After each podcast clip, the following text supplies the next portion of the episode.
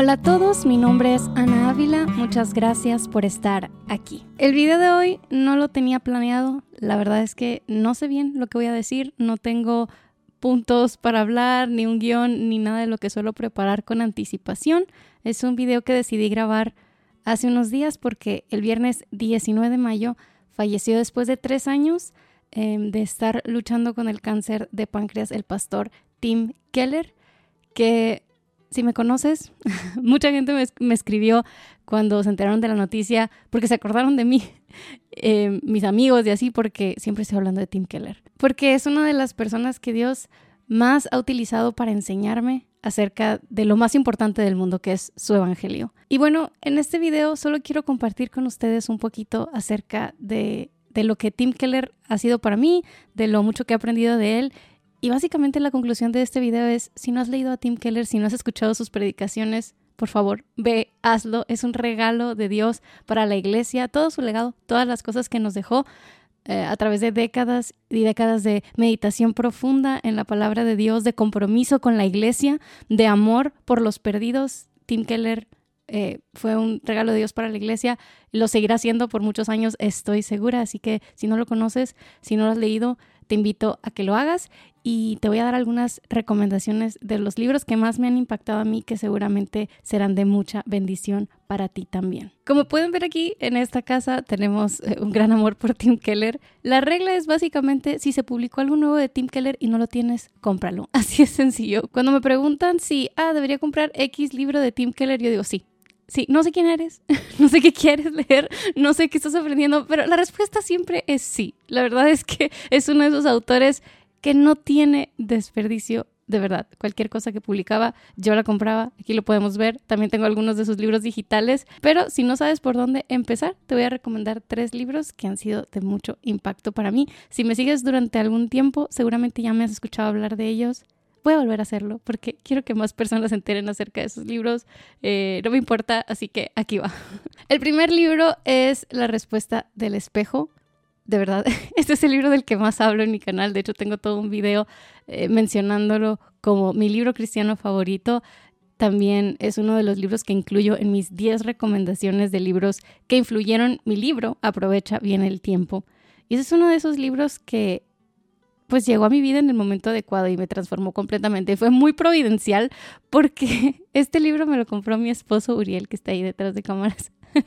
Eh, él me lo compró pensando que iba a ser un libro sobre la imagen personal, porque la verdad es que medio parece eso, tiene un espejo ahí y el libro se llama La respuesta del espejo. En inglés tiene un libro completamente diferente y me encanta el título en inglés, se llama The Freedom of Self-Forgetfulness, la libertad de olvidarse de uno mismo. Y de eso se trata el libro, de olvidarse de uno mismo. pero Uriel veía que en esa época yo estaba medio preocupada acerca de mi imagen física y dijo, ah, mira, este libro se ve interesante, seguramente le va a servir a Ana. Y me lo compró, me lo regaló y no tenía nada que ver con eso, pero definitivamente era lo que necesitaba en ese momento. Es muy maravilloso la manera en que Dios obra. Y bueno, este libro, en resumen, habla sobre cómo es que el apóstol Pablo podía al mismo tiempo saberse el peor de los pecadores y una de las personas más influyentes del primer siglo y que ni una cosa ni la otra lo perturbaba. Ni su ego se inflaba porque era tan influyente, ni estaba derrotado, lloriqueando porque, ay, soy un pecador, pobre de mí, sino que él podía hacer con libertad lo que Dios le había llamado a hacer. ¿Cómo era eso? La respuesta es el Evangelio. La idea de que entendamos que Dios nos rescató de nuestro pecado, sí, somos terriblemente pecadores. Y hay una frase de Timothy Keller muy famosa que no la recuerdo en su totalidad en este momento, pero se ha compartido mucho a lo largo de estos días porque es una de las cosas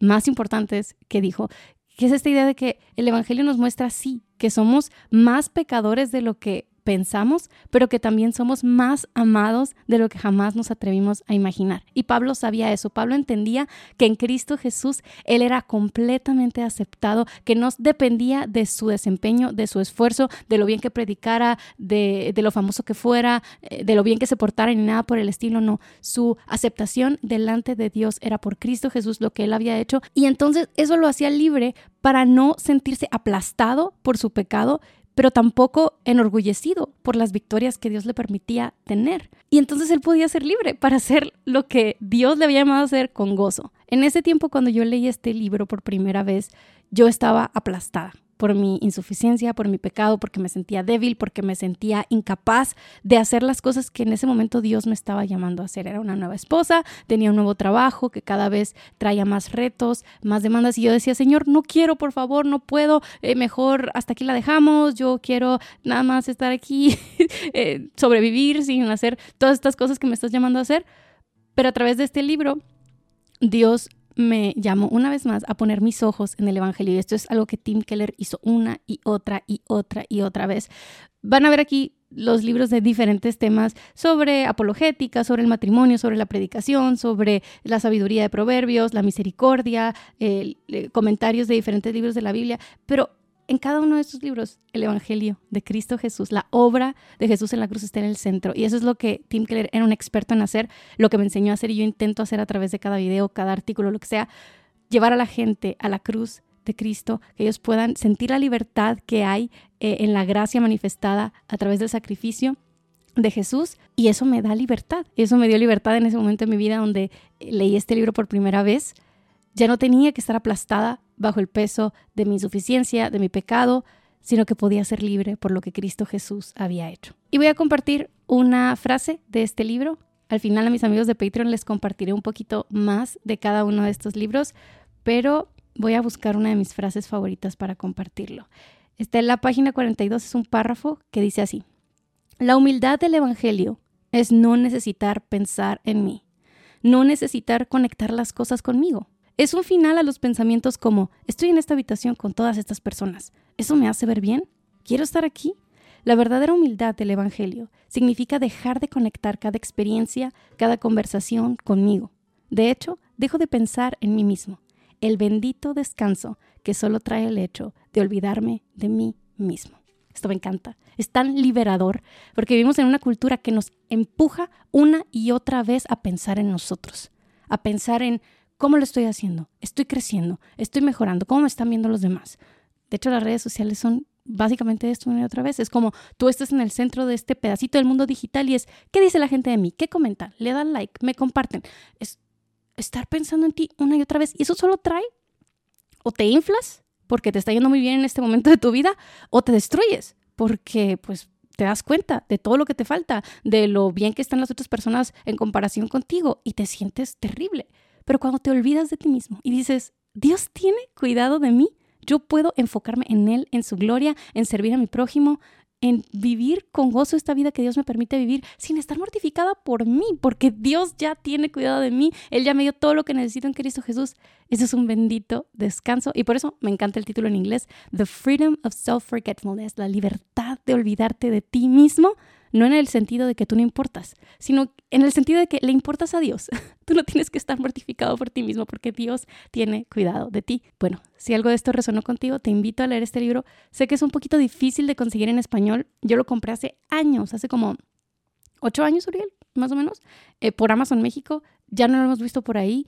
Eh, pero hay otra edición que se llama Autoolvido, que lo publica eh, Publicaciones Andamio. Entonces por ahí lo pueden conseguir también, pero si leen en inglés va a ser mucho más fácil conseguirlo. Se llama The Freedom of Self-Forgetfulness de Timothy Keller. El siguiente libro es otro clásico, El Dios Pródigo. El Dios Pródigo, recuperemos el corazón de la fe cristiana. Este es el libro, que es como la vieja y confiable para mí. Es cuando alguien me pide una recomendación y la verdad es que soy muy mala en dar recomendaciones. A pesar de que leo tanto, o sea, siempre les comparto como, estoy leyendo esto, me gustó, está padre, cinco estrellas o cuatro estrellas.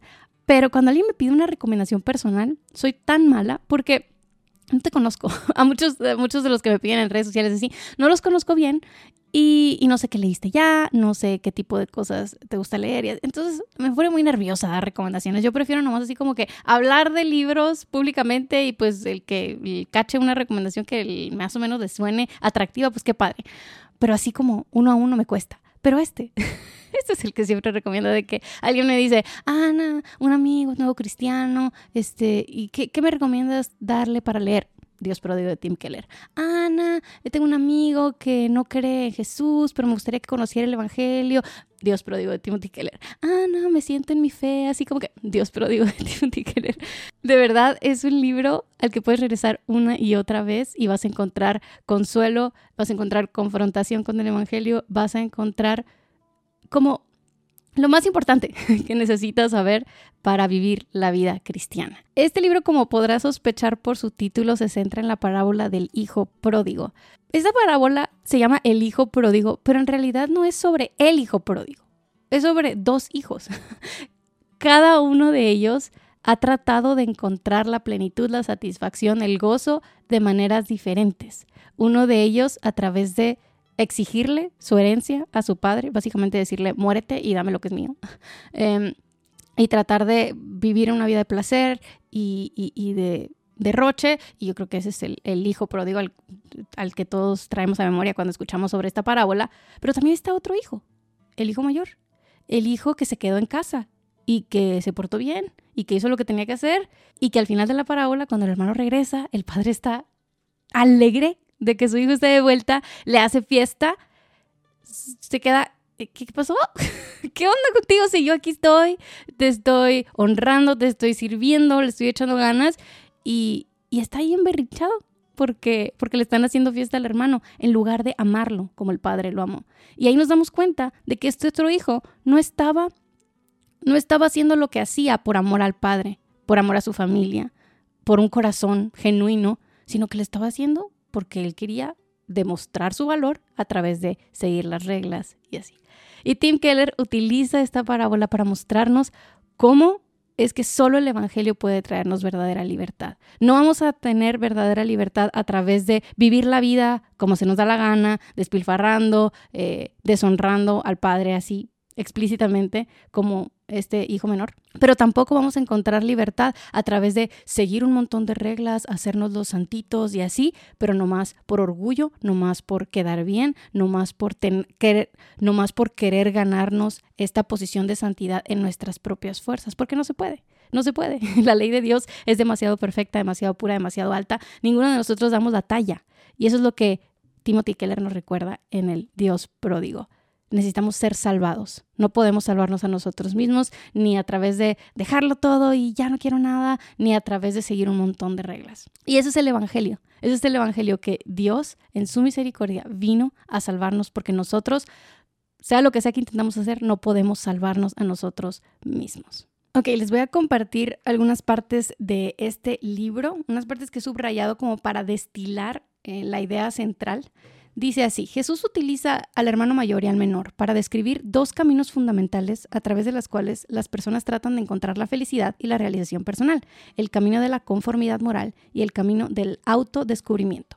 El hermano mayor de la parábola ilustra el camino de la conformidad moral. En esta perspectiva, incluso en nuestros fracasos siempre debemos de dar la talla, debemos de portarnos bien. El hermano menor de la parábola ilustra el camino del autodescubrimiento.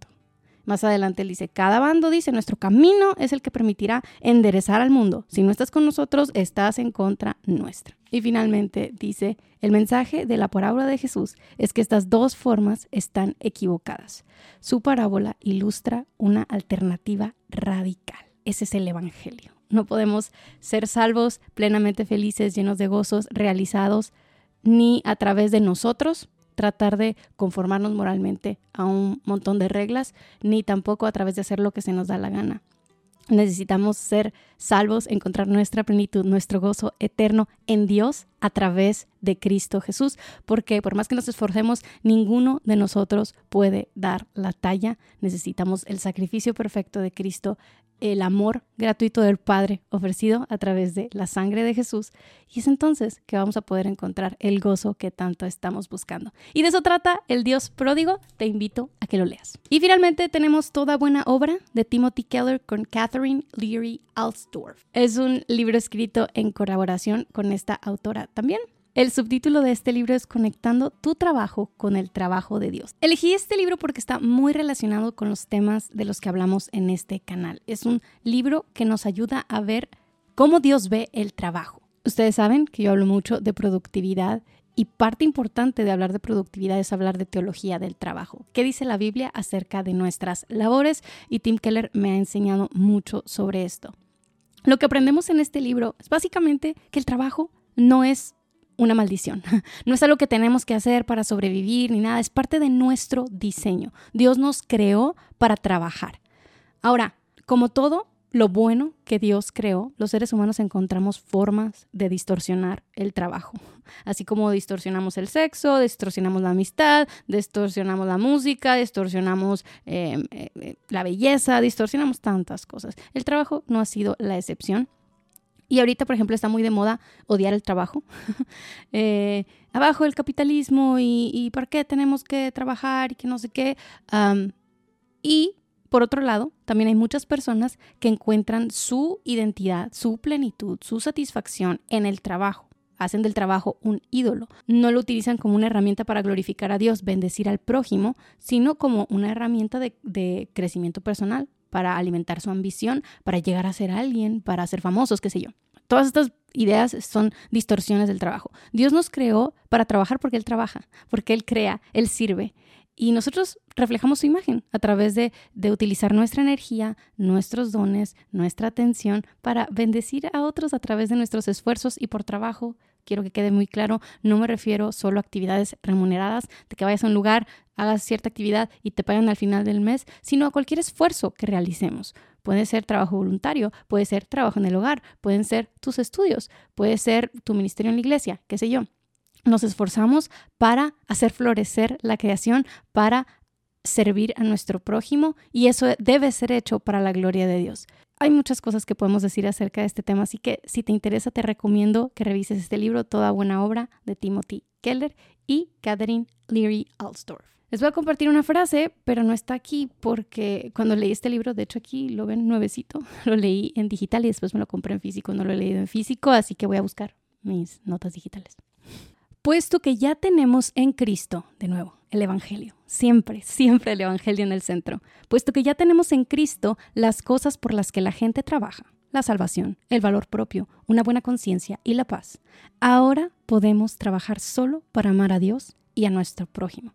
Eso está súper conectado con lo que vimos en el primer libro, sobre cómo entender el Evangelio, entender que en Cristo Jesús, en la salvación que Dios nos ofrece por pura gracia, ya tenemos todo lo que necesitamos, eso nos libera para vivir para su gloria sin esperar absolutamente nada de la gente, ni de las actividades que realizamos, ni del trabajo. Ya no necesitas tu trabajo para sentirte pleno, para sentirte satisfecho, para alcanzar una posición delante de la gente, porque eso ya no te interesa, porque ya tienes todo lo que necesitas en Cristo. Ahora eres libre para trabajar para la gloria de Dios y para bendecir a los demás. Y de eso trata toda buena obra. Te invito a que lo leas. Voy a compartir con mis amigos de Patreon unas cuantas frases más, pero por ahora esto es todo. Muchas gracias por estar aquí y nos vemos a la próxima.